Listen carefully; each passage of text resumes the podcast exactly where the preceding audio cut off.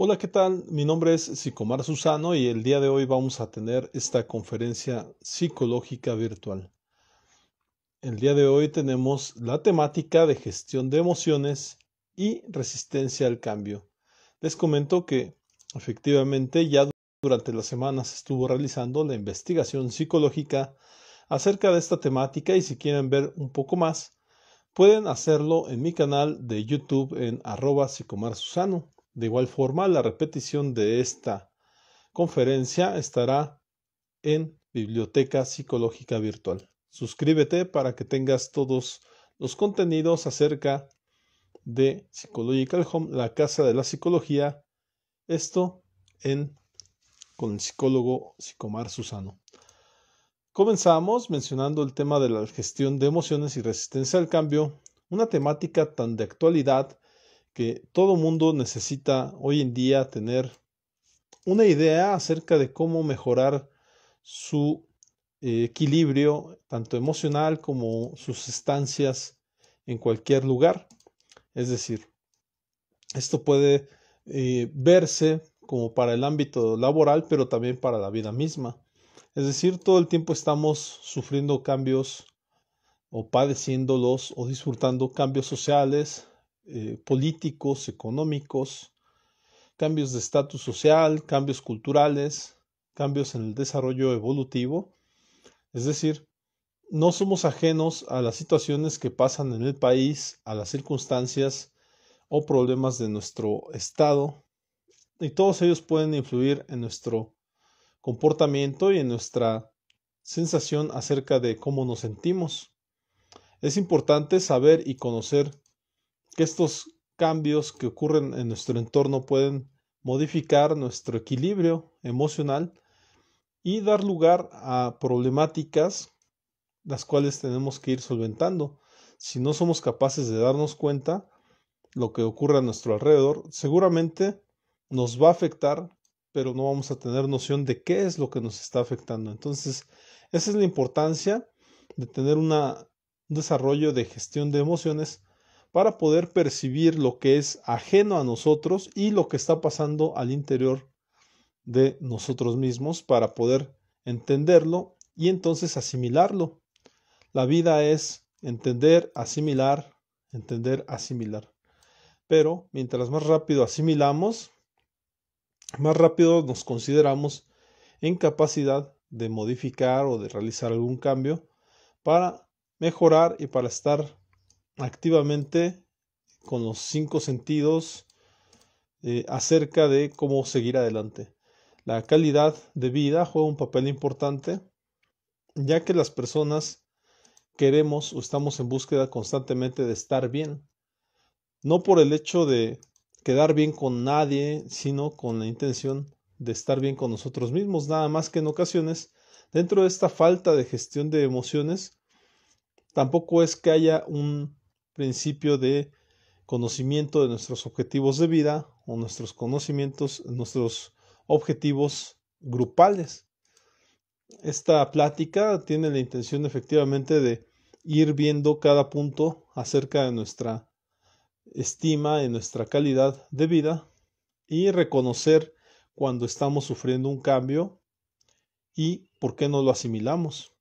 Entonces decíamos, estos cambios sociales pueden ocurrir por algún suceso, algún evento que eh, ocurre a nuestro alrededor, nada menos el tema de la pandemia fue un aspecto totalmente social, pero que involucró, por ejemplo, el generar cambios sociotecnológicos, es decir, la gente se empezó a conectar más a Internet, esta conferencia misma está derivada de estar más en casa y de tener que trabajar desde casa, entonces el hecho de hacer conferencias sabatinas tiene mucho que ver con que la captación de clientes se está realizando a partir de Internet. Ya no se hace únicamente como en la forma tradicional, en donde captábamos clientes eh, con tarjetitas o con pósters o en su defecto eh, del boca en boca, sino que hoy en día también el Internet hemos sufrido ese cambio político y ahora el Internet es un medio para captar clientes Y desde luego estos cambios bien derivados de la pandemia, los cambios políticos también, el, cambio de gobierno reciente que vivimos en, nuestro estado y que fue totalmente de, un partido a otro, pues desde luego puede influir en los movimientos sociales que ocurren. En cuanto a que el concepto de revolución como se está tomando actualmente tiene que ver con que el poder cambia de manos, es decir, los que antes eran poderosos económicamente, ahora, ahora los seguirán siendo medianamente algunos y otros dejarán de serlo para pasar ese poder socioeconómico a otras personas y esto desde luego empieza a mover las cosas. Eh, los cambios también de estatus social eh, que ocurren cuando una persona efectivamente tiene menos ingreso económico, lo mueve a hacer otras actividades. Es decir, si tenías un trabajo, seguramente buscarás tener otro ingreso, otra fuente de ingresos, porque también quieres conservar tu estatus social, que es estar bien con la sociedad, cuidarnos un poco del qué dirán y demás, por querer conservar nuestro estatus tal vez de, de, tener una clase media, por ejemplo. Los cambios culturales son, son difíciles de que no ocurran, ya que todo el tiempo estamos en constante eh, involucramiento con otras personas y esto incluye el hecho de que ellos nos transmitan cultura por simple inercia, el hecho de que nos platiquemos con alguien siempre va a involucrar el hecho de que ellos tengan nuevas formas de pensar, nuevas ideologías y esto termina impactándonos en nuestro diario vivir. Además de estos cambios que ocurren por el desarrollo evolutivo que son naturales porque las personas cambiamos conforme vamos eh, teniendo más edad. Cambiamos cuando pasamos de la niñez a la adolescencia, cuando pasamos de la adolescencia a la adultez y de la adultez a la adultez eh, a la vejez. Entonces, cada cambio nos hace diferentes, la percepción que tenemos del mundo es diferente, el hecho de que nuestro cuerpo eh, tenga, por ejemplo, un incremento en el peso nos hace percibir el mundo como más lento, más difícil, porque nos cuesta a nosotros mismos más trabajo andar sobre ese mundo.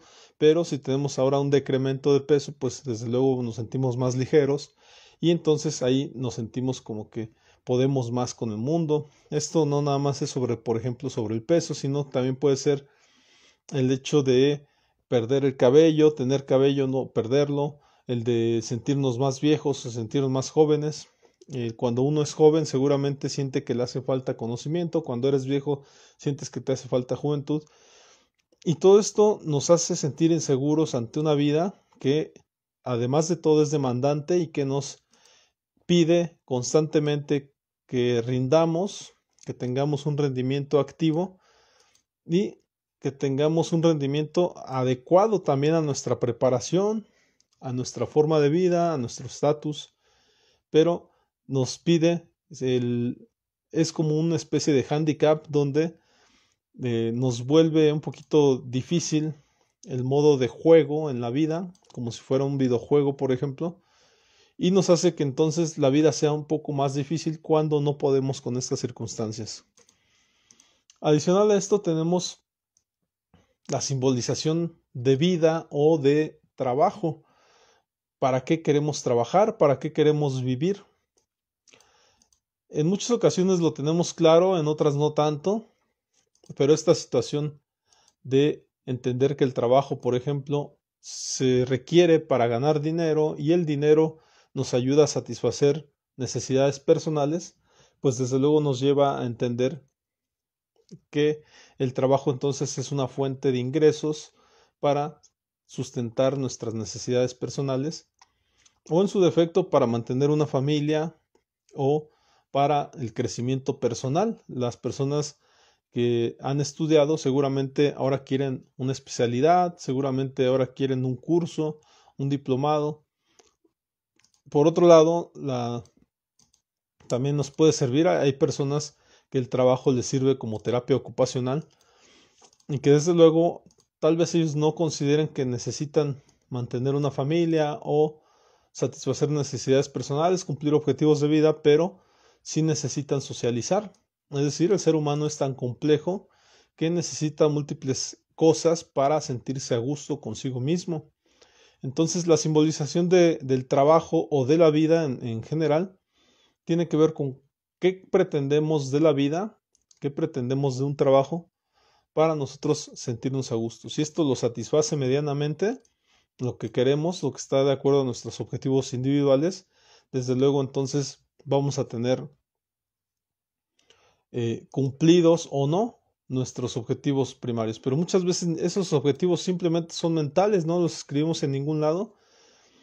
Y esto lo que conlleva es a, tener eh, incertidumbre acerca de si se están cumpliendo o no los, los objetivos. En ocasiones lo que hacemos al no anotar los objetivos es que estos pueden ser cambiantes, entonces pues no estamos seguros de si los estamos cumpliendo o no. Y entonces también nos podemos dar cuenta que podemos, estos objetivos pueden cambiar constantemente, son muy volubles. Y desde luego cuando entramos, cuando ingresamos a un lugar que es grupal, nuestros objetivos que eran individuales o propios, que iban en búsqueda de nuestra autorrealización, pueden llegar a cambiar por el hecho de estar con otras personas. Estos objetivos pueden convertirse en objetivos grupales o adquiridos por otras personas porque influyeron en nuestra toma de decisiones. Y esto no tiene por qué ser malo del todo. En muchas ocasiones simplemente estamos eh, siendo más seguros o afianzando alguna creencia de un objetivo que ya pretendíamos y cuando escuchamos que otra persona tiene ese mismo objetivo probablemente podamos cambiarlo. Sin embargo, se entendería que para poder tener una gestión emocional adecuada, sería importante saber quiénes somos, de dónde venimos, qué queremos en la vida, y entonces la satisfacción de objetivos individuales tendría que ser primero, aunque esto podría ser a través de un grupo o un lugar de trabajo, por ejemplo. Adicionalmente a esto, también tendríamos que tener, para tener una buena gestión de emociones, un sentido de completud, saber qué es lo que nos hace sentir bien o mejor con nosotros mismos. En ocasiones esto puede ser el hecho de tener eh, una familia o de tener un buen trabajo o en su defecto tener una vocación, estarnos dedicando a algo que nos gusta. También se puede decir que este sentido de completud puede ser el estar haciendo ejercicio, el no tanto a lo mejor el, hacer ejercicio como medio, sino a lo mejor lo que nos deja el hacer ejercicio, que es, por ejemplo, bajar de peso o el hacernos sentir mejor. Pero después las personas suelen, de hecho, perder este sentido, porque la persona que hace ejercicio después de un tiempo, cuando ya tiene mucho este, esta sensación de haber hecho ejercicio, después dice, bueno, ¿y ahora qué hago con este físico que tengo? ¿Y ahora qué hago con esta eh, cambio que tuve yo en, en mi cuerpo, pues ya no saben qué hacer y entonces tienen un retroceso. Y es común que haya un retroceso y eso es a lo que se le llama, de hecho, resistencia al cambio, porque las personas no teníamos afianzado un objetivo claro. Esta preparación para el cambio es un poco común, realmente no es como que estemos preparados para los cambios, los seres humanos eh, somos personas que eh, en realidad maduramos con el tiempo y esto pudiera darnos seguridad en lo que queremos. ¿Cómo se puede conseguir este tipo de seguridad? Eh, uno de ellos es la madurez, el otro es el tener esta preparación, por ejemplo, de desarrollo personal, yendo a terapia o en su defecto también teniendo una educación, ¿no? una preparación constante no solamente en alguna técnica en particular, sino también un desarrollo humano personal, viendo eh, también conferencias como esta que estamos viendo, o en su defecto acudiendo eh, también a cursos de desarrollo humano, meditaciones, eh, la terapia psicológica, por ejemplo. Pero las personas pues estamos ocupadas en nuestra vida y en esta vida que muchas veces no, no le damos un sentido. Por eso Víctor Frank nos hablaba el humanismo nos habla de tener un sentido de vida, el entender que teniendo una meta fijada, entonces podemos perseguirla. Esto habla mucho de que muchas personas de, que pasaron por el cataclismo que ocurrió en la época de, de Hitler, de los nazis, tuvo que ver con que perdieron la esperanza de sí mismos, ya no el hecho de estar encerrados, de estar en un lugar en donde estaban siendo maltratados, les dio esta sensación de que el cuerpo ya no importa y de que entonces dejaban, dejaban volar la mente y podían ir a otro lugar que era más tranquilo. Eh, para que pudiera haber un crecimiento de esta magnitud, pues tuvo que haber sufrimiento y tuvo que haber eh, una serie de sensaciones de muerte, que es de lo que habla un poco eh, Sigmund Freud en cuanto a cuestión del eros y el tánatos, y el disfrute por parte del eros y el tánatos, la sensación de muerte o la sensación de matar, por ejemplo. En, esta sensación es una de las cuestiones de emociones, es saber a qué tenemos repulsión, qué, qué nos molesta, qué no nos gusta, pero también qué nos satisface. Es ahí donde la gestión de emociones pudiera ocurrir de mejor manera. Entender que el mundo tiene estas dos partes también nos, hace, nos haría sentir mejor con nosotros mismos y entender que los cambios pueden ser buenos o pueden ser malos dependiendo de cómo los estemos vivenciando y adicional a que eh, cómo se modifique, por ejemplo, nuestro entorno, nuestro entorno con estos cambios. ¿no?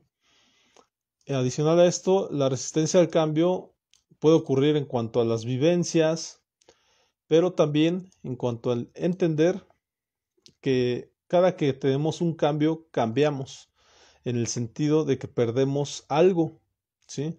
Eh, estábamos habituados a una forma de vida y entonces ahora esta forma de vida, estos hábitos tienen que cambiar y desde luego eso es, puede ser doloroso, nada más que no siempre se vivencia como una pérdida. Entonces, si no lo vivenciamos como una pérdida, entonces nos preparamos menos. El cuerpo tiene esta habilidad de que cada que tiene un duelo y se prepara para el duelo, entonces activa algunas sustancias y activa también prepara a la, mente, prepara el cuerpo y también la mente se prepara a sí misma por, por medio de este movimiento de sustancias en el cerebro para activarnos a movernos. Entonces, si no consideramos que hemos perdido algo, pues entonces no vamos a estar preparados para modificarlo. Entonces, es importante que cada que veamos o sintamos que hay un cambio en nuestras vidas, consideremos la posibilidad de que estemos sufriendo un duelo, que esta pérdida nos esté dejando esta sensación de quedarnos vacíos para poder volver a llenar ese espacio con un hábito nuevo, con una actividad nueva que si es, si es posible nos deje mejores dividendos, dándonos una mejor calidad de vida o en esa búsqueda de tener mejor apego a nuestros resultados, a nuestros buenos resultados de vida y que nos vaya mejor. Lo desconocido provoca temor e induce a la resistencia. Es decir, también es importante que tengamos esta posibilidad de entender hacia dónde vamos, a qué rumbo tomamos. Si no conocemos lo que nos está poniendo la vida, es importante informarnos, es importante saber por qué nos está pasando esto y en ese momento tendríamos una claridad de hacia dónde vamos. En muchas ocasiones nuestros objetivos son impuestos por un grupo o por lo que escuchamos o porque lo que la gente dice o porque es algo que no se puede hablar y entonces nada más vamos sin rumbo fijo. Y con esto, entonces lo desconocido pues nos provoca que haya esa resistencia a adaptarnos rápidamente. Puede haber una reestructuración también en, los, en el entorno en donde vivimos. Se puede estar reestructurando, puede estar siendo cambiante, como lo decíamos al principio, en el tema cultural, social. Y esto nos puede causar incertidumbre. Una persona que sufre cambios, pues tiene incertidumbres porque no sabe hacia dónde va. Además, eh, esta, incertidumbre, esta incertidumbre pues provoca que al no saber hacia dónde vamos, entonces tampoco estemos preparados para actuar. La gente desea sentirse segura y ejercer cierto control sobre el cambio.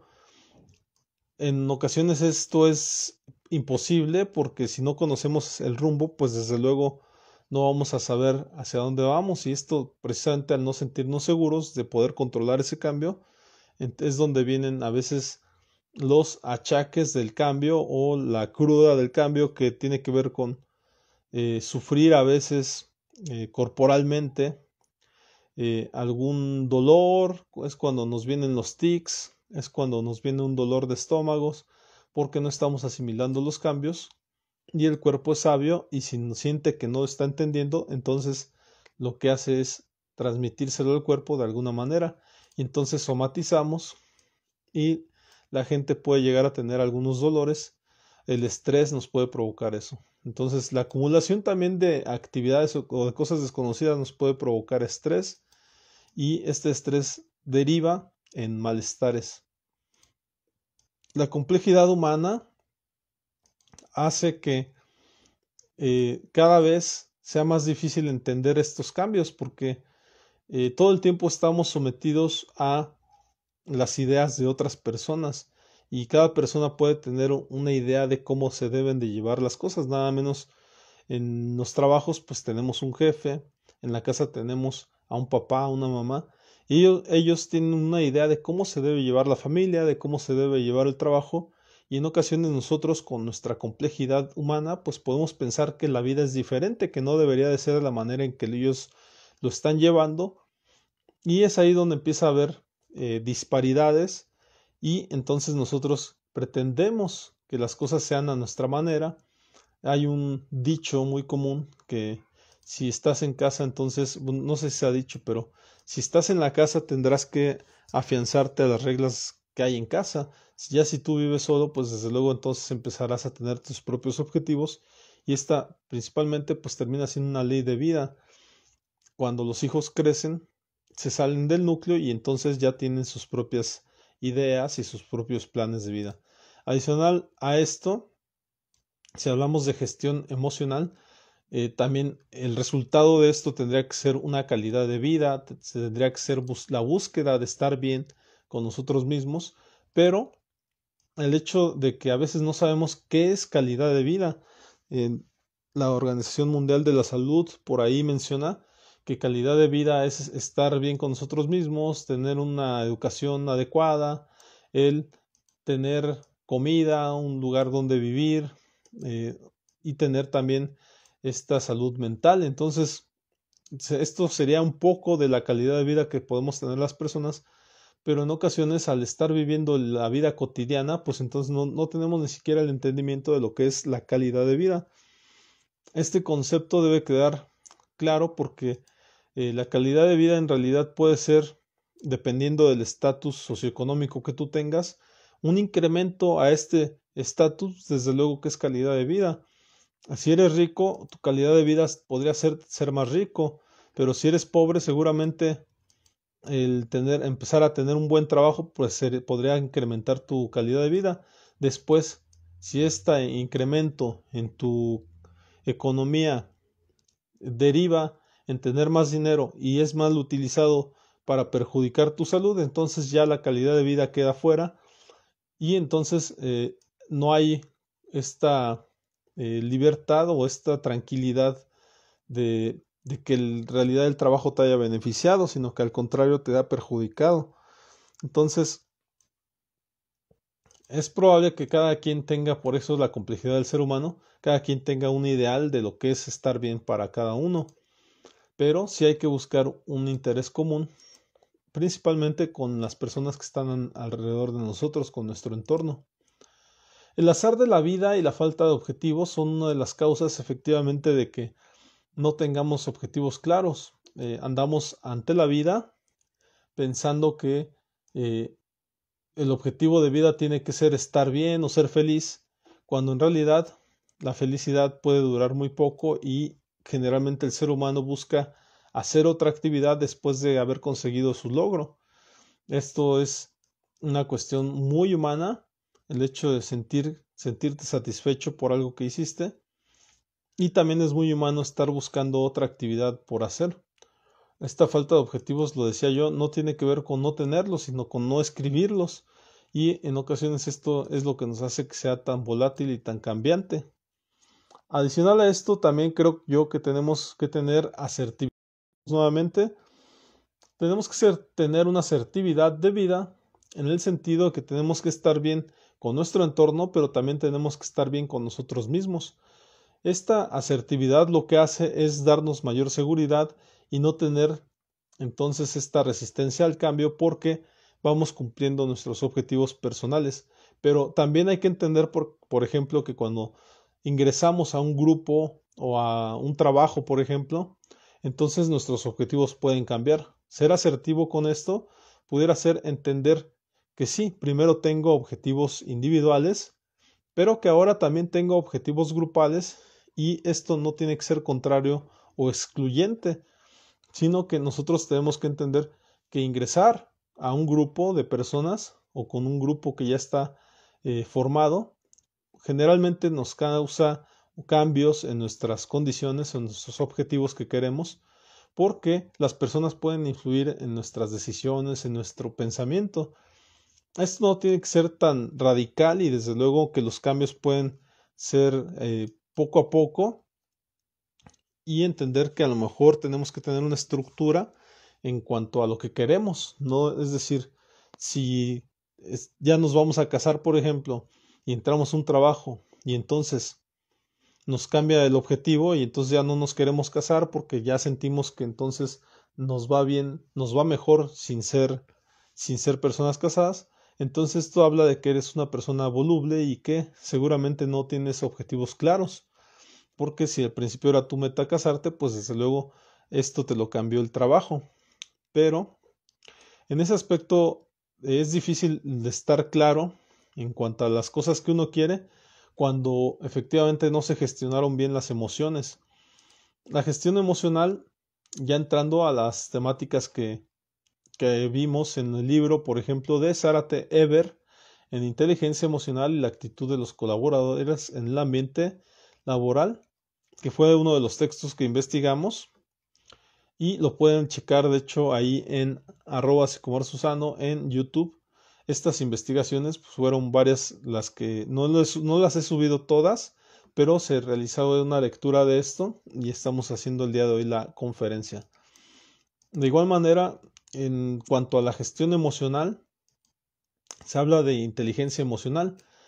Esta inteligencia emocional se dice que determina nuestro potencial para aprender las habilidades prácticas.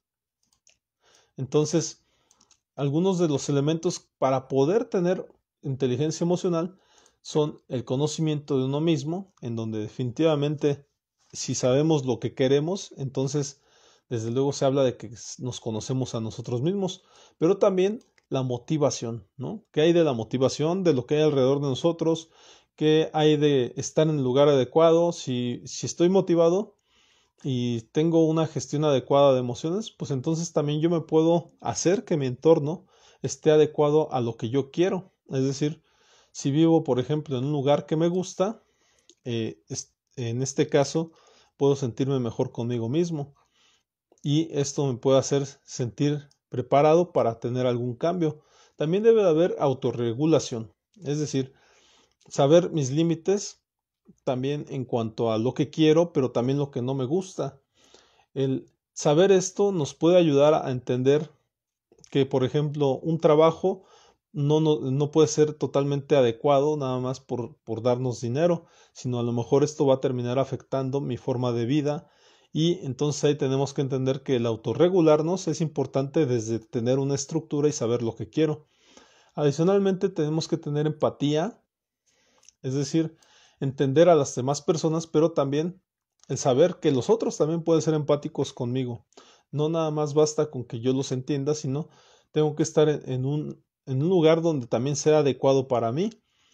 Siendo empático, es decir, la gestión de emociones, lo que también es importante es que te vas a empezar a, juntar con personas que también te entiendan a ti y no nada más tú tener que ser, servicial o eh, servidumbre de otros, sino que las otras personas también tendrán que entender que tú eres una persona respetable y que te gusta también que te traten bien.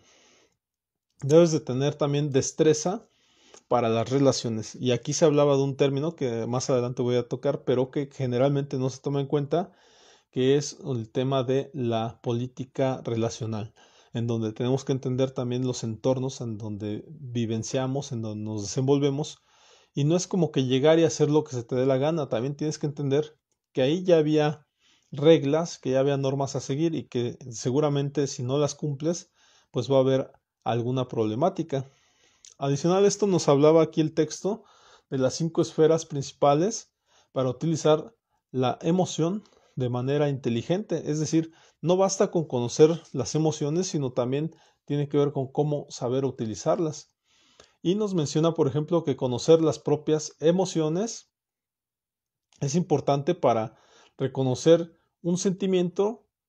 En ese aspecto tienes que reconocer tus emociones, pero también saber cómo controlarlos, en qué momento sacar esta emoción, en qué momento hacer detener, dar amor, pero también en qué momento detenerte, por ejemplo, en qué momentos reír, pero también en qué momento eh, poder llorar.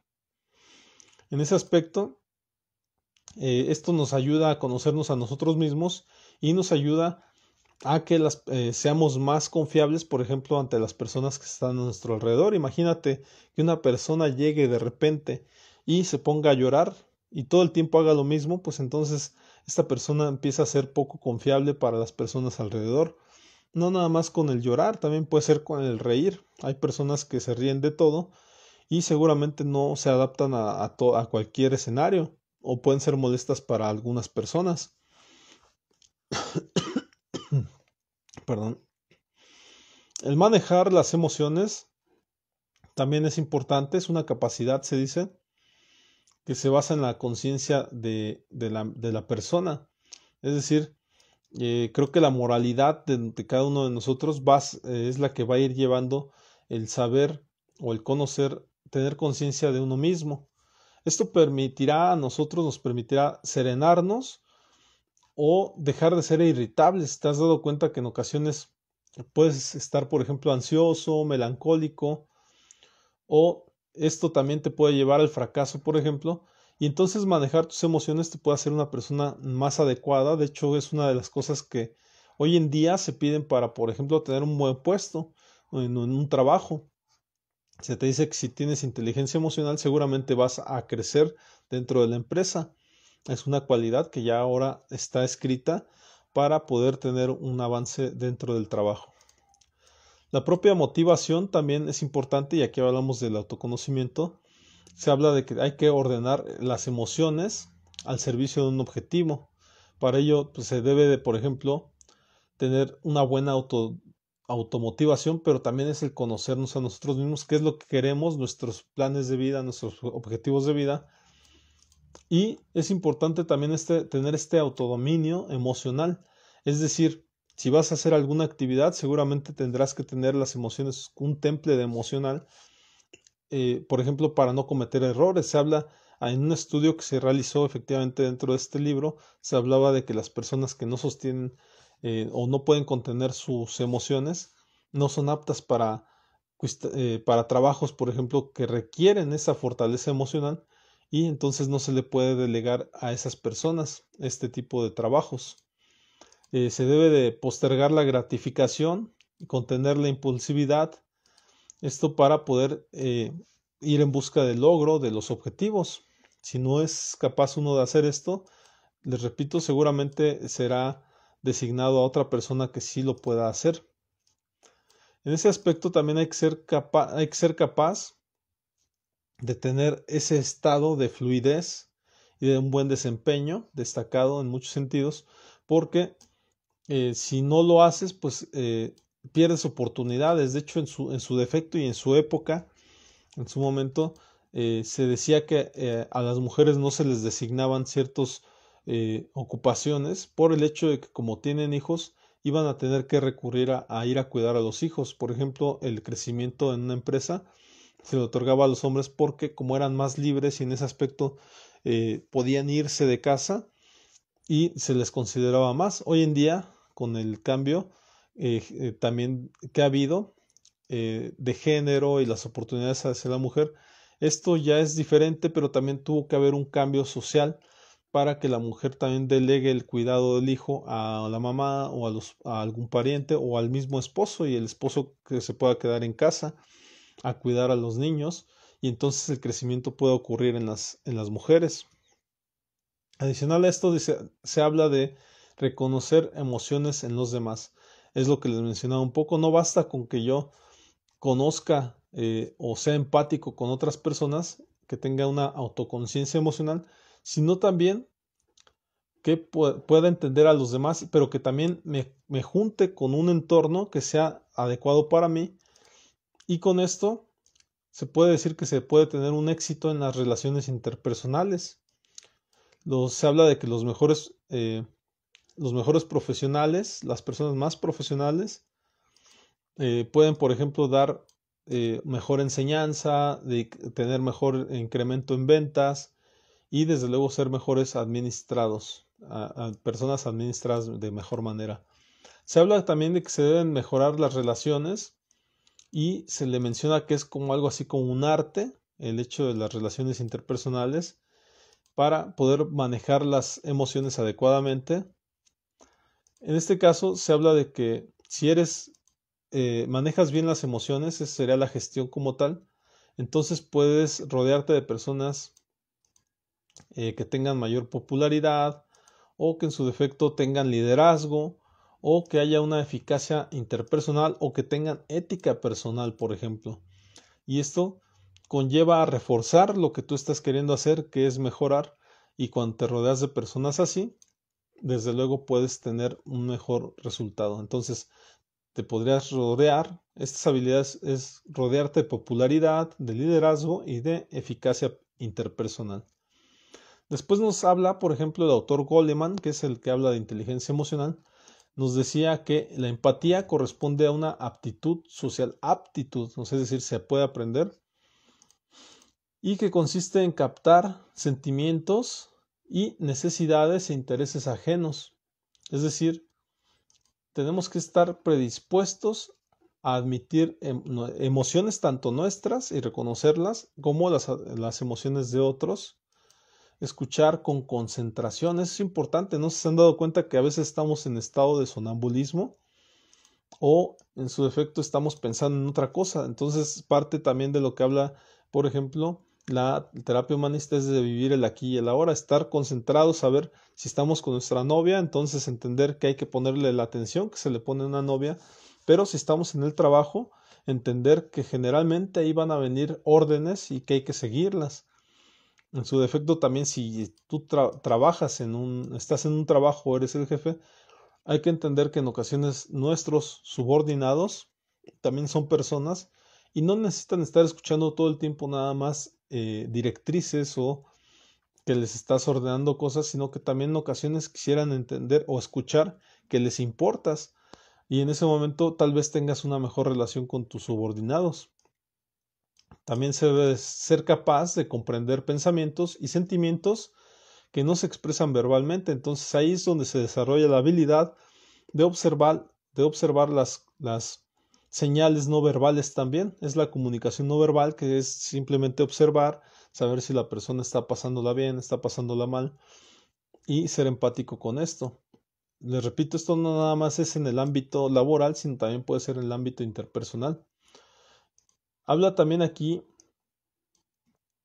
eh, de qué es comprender a los demás, ¿no? Las personas pueden estar eh, enojadas y también tenemos que entender verbalmente, podemos darnos cuenta de que seguramente están aventando todo, están gritando, alzando la voz y tenemos que ser eh, capaces de entender estas señales para no cometer errores. Se dice que también hay que ayudar a los demás a desarrollarse.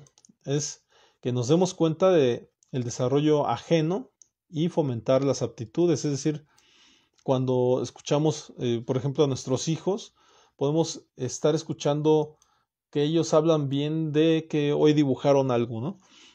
Podemos darnos cuenta, tal vez como papás a veces no somos observadores, pero nos podemos dar cuenta que este dibujar algo tiene mucho que ver con que es un tema muy proyectivo y seguramente nos quieren decir que les está interesando o dibujar o en su defecto que quieren pasar más tiempo contigo. Entonces, a veces hay que entender estas señales no literalmente, sino también como lo que significan o lo que simbolizan.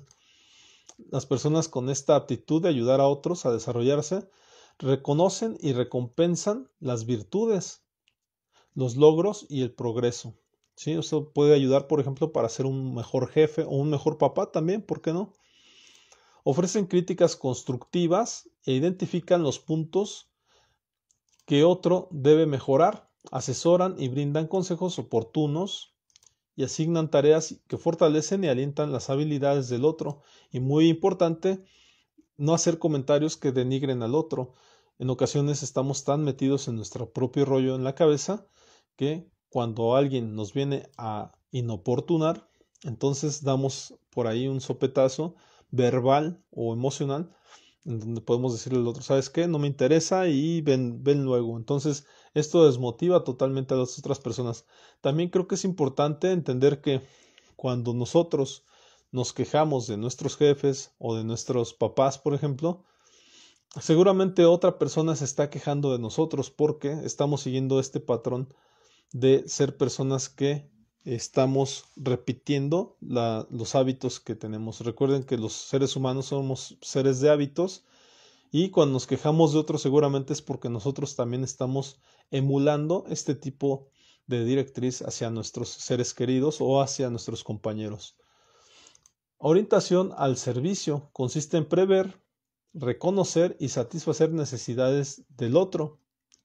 Puede ser, por ejemplo, en un trabajo del cliente, entonces, en este caso, las, las personas eh, que poseen esta aptitud entienden las necesidades de los otros y les ponen eh, correspondencia, eh, servicios adecuados, por ejemplo, y ellos buscan satisfacer a, a, sus clientes o en su defecto a sus parientes o a, su, a los seres queridos y esto hace que tengan mayor fidelidad hacia nosotros. Los hijos, ¿cómo podría ser con los hijos?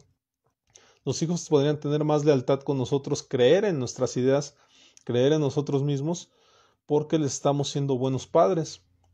es decir, eh, nos mencionaba por ahí una eh, coach de vida que nos atendía en meditación.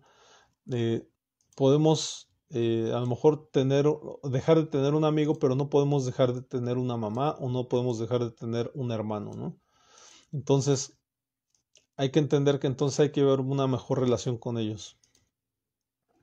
Adicional a esto, eh, también podemos actuar como asesores de confianza, es decir, no nada más ser personas que, que demos el latigazo a las personas o tratarlos mal, sino también saber que podemos estar ahí para escuchar a las otras personas.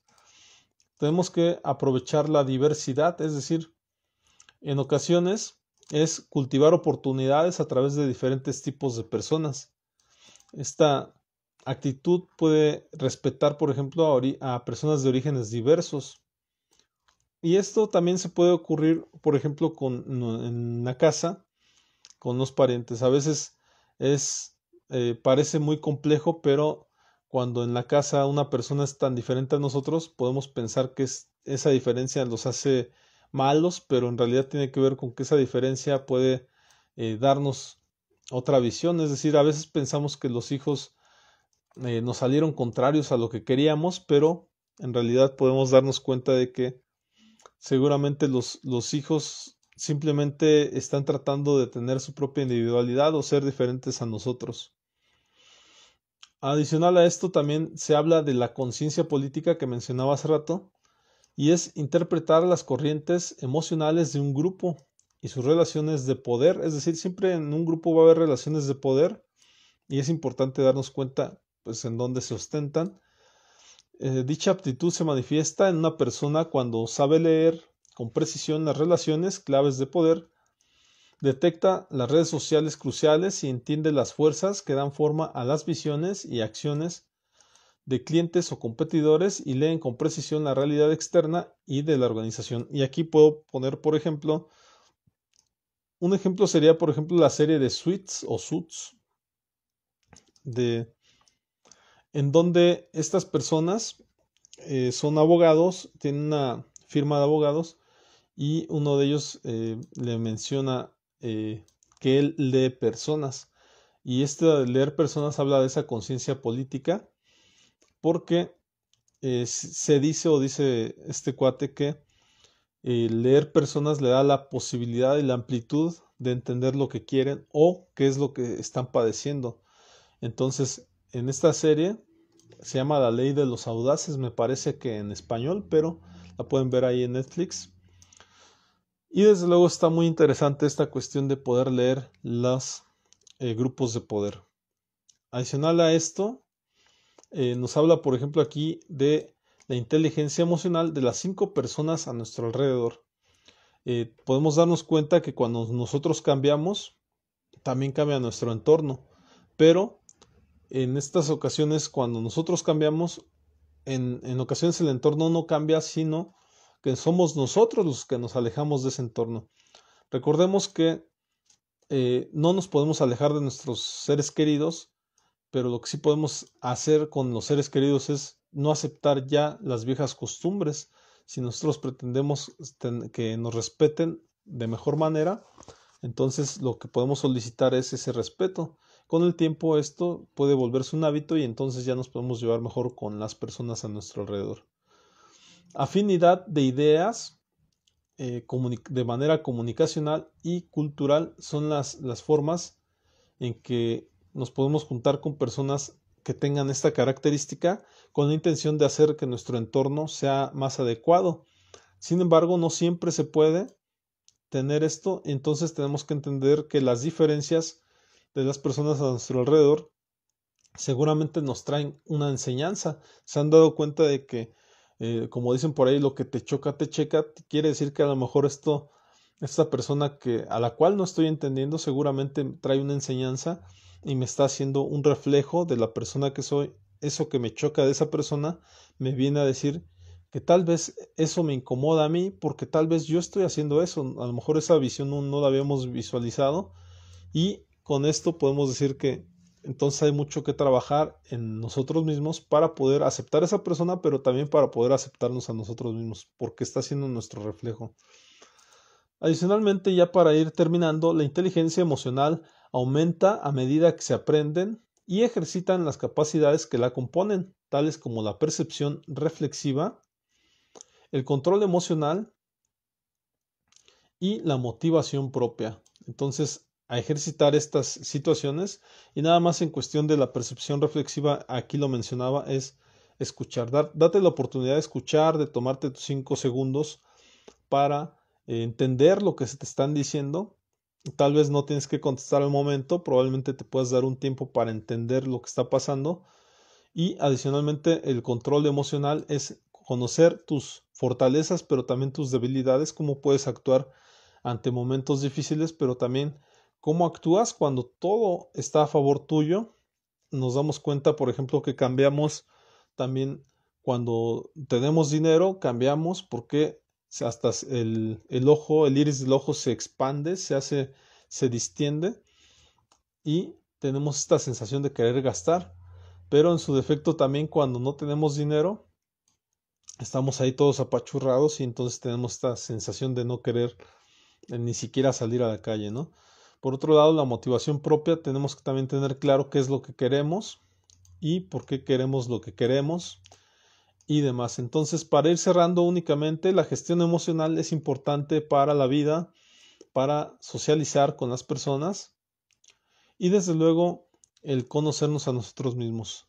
Y también en ese aspecto los mecanismos de resistencia al cambio eh, nos evitan tener esta satisfacción emocional porque nos implican movernos. Entonces, ese es el motivo por el cual la resistencia siempre nos va a generar una incomodidad porque en ese aspecto tenemos que movernos del lugar donde estábamos cómodos, de esa zona de confort. Entonces, se puede decir o también se menciona mucho que cuando estás cambiando de la zona de confort, hay una zona también que se le llama zona de peligro en cuanto a que sentimos que no podemos con ese cambio, pero si asimilamos esa zona de peligro, entonces pasamos a la zona de cambio y es ahí donde podemos con ese cambio que estamos viviendo. Entonces, hasta aquí el tema de la gestión de emociones y resistencia al cambio. De igual forma, te invito a que te suscribas a nuestra página de Biblioteca Psicológica Virtual que tenemos en YouTube o a todas mis redes sociales con arroba psicomarsusano. De igual manera, Nos vemos en la siguiente y si tienes alguna duda, alguna pregunta, desde luego voy a dejar colgado también aquí en Instagram eh, para que también me propongas nuevas temáticas y también les recuerdo que ya tengo mi e-box en donde vamos a estar subiendo también estas lecturas de estas pláticas, estas conferencias psicológicas y más adelante desde luego el podcast Perspectivas Psicológicas que también lo puedes buscar en YouTube. Así que nos vemos en la siguiente. Que tengas un excelente día. Yo soy Psicomar Susano. Hasta luego.